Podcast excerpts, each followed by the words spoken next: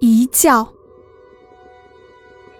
飞机负了掷下炸弹的使命，像学校的上课似的，每日上午在北京城上飞行。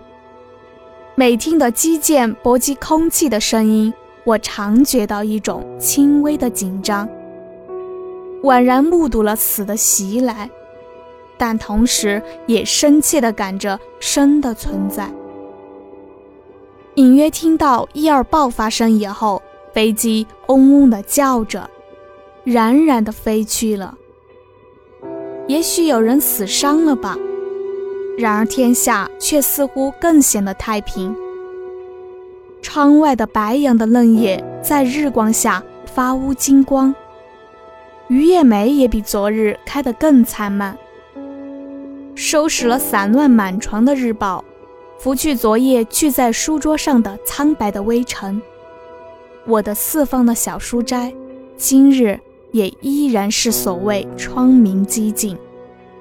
因为或一种原因，我开手校遍那历来积压在我这里的青年作者的文稿了。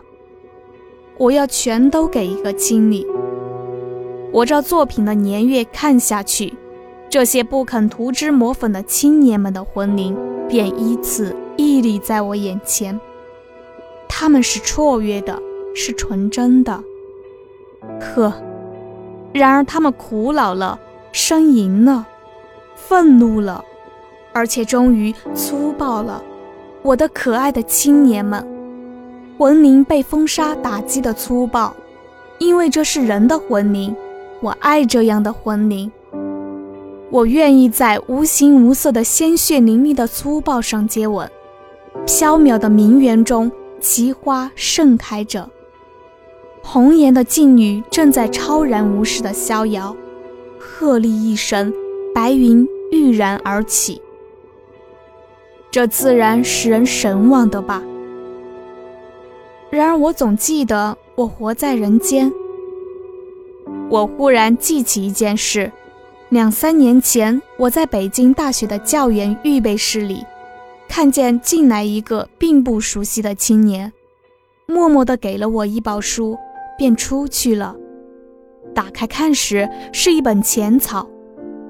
就在这默默中，使我懂得了许多话。啊，这赠品是多么丰饶和可惜那浅草不再出版了，似乎只成了城中的前身。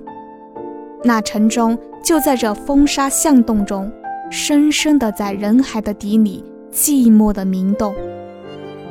野季经了几乎致命的摧折，还要开一朵小花。我记得托尔斯泰曾受了很大的感动，因此写出一篇小说来。但是，草木在旱干的沙漠中间拼命伸长它的根，吸取深地中的水泉。乃造成碧绿的凝芒，自然是为了自己的生的。然而使疲劳枯竭的女人，一见就怡然觉得遇到了暂时息间之所，这是如何的可以感激，而且可以悲哀的事。城中的无题代启诗说：“有人说我们的社会是一片沙漠。”如果当真是一片沙漠，这虽然荒漠一点，也还尽速；虽然寂寞一点，也还会使你感觉苍茫。何至于像这样的混沌，这样的阴沉，而且这样的离奇变幻？是的，青年的魂灵屹立在我眼前，他们已经粗暴了，或者将要粗暴了。然而我爱这些流血。和隐痛的魂灵，因为它使我觉得是在人间，是在人间活着。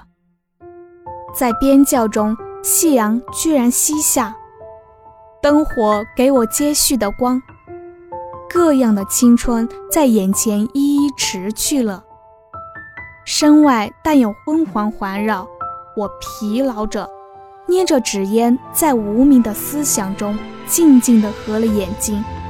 看见很长的梦，忽而警觉，身外也还是环绕着昏黄，烟转在不动的空气中飞升，如几片小小夏云，徐徐唤出难以指明的形象。一九二六年四月十日。